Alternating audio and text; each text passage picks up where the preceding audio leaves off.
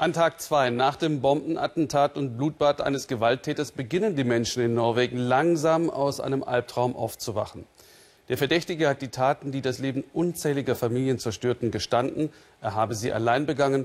Reue zeigte er nicht. Stattdessen die typische Rhetorik militanter Fundamentalisten. Die Taten seien grausam, aber notwendig gewesen. Er habe Europa vor Kulturmarxismus und Islamisierung retten müssen. Christian Blenker und Claudia Buckenmeier über ein im Internet aufgetauchtes Manifest des Täters und ein Land unter Schock.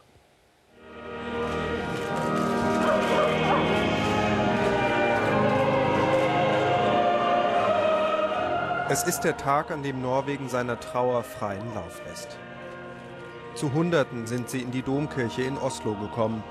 Angehörige, Politiker, die königliche Familie. Sie alle können ihre Tränen nicht mehr zurückhalten.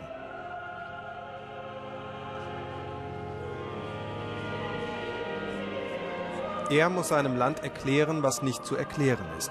Immer wieder ringt Norwegens Ministerpräsident Jens Stoltenberg bei seiner Rede um Fassung.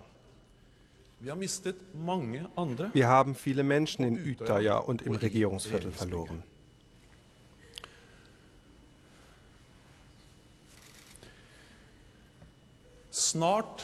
Bald werden wir die Namen und Bilder aller Opfer kennen.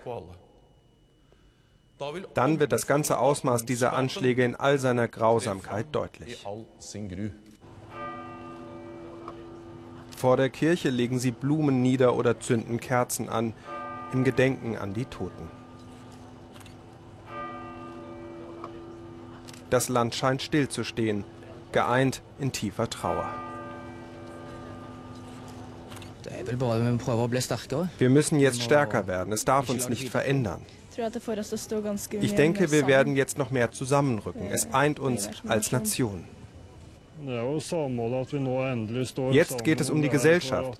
Wir stehen alle zusammen und lassen uns durch diese Taten nicht einschüchtern. Er wollte das Gegenteil bewirken. Anders B. wollte nicht einen, sondern teilen. Über mehrere Jahre schreibt er an diesem Text, 1500 Seiten voller Hass. Eine Art Tempelritter sei er im Kampf gegen eine multikulturelle Gesellschaft. Selbst seinem Anwalt fällt es schwer, die obskure Gedankenwelt seines Mandanten zu erklären.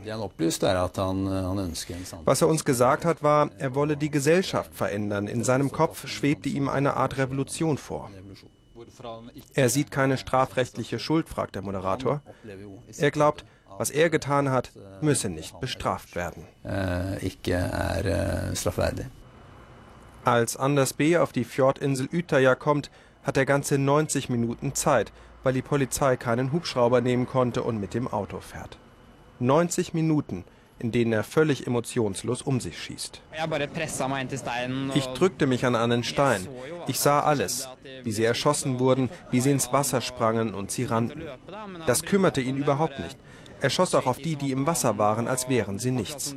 Wie wenn er das jeden Tag machen würde.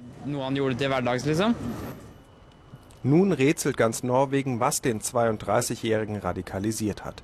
Als er in der als rechtspopulistisch geltenden Fortschrittspartei aktiv ist, gilt er eher als Außenseiter. Mein Eindruck war, dass er politisch eigentlich gar nicht so aktiv war. Er hatte keine auffälligen Ansichten. Uh, er war eher schüchtern, sprach leise, war ruhig. Wir haben eigentlich kaum was von ihm mitbekommen.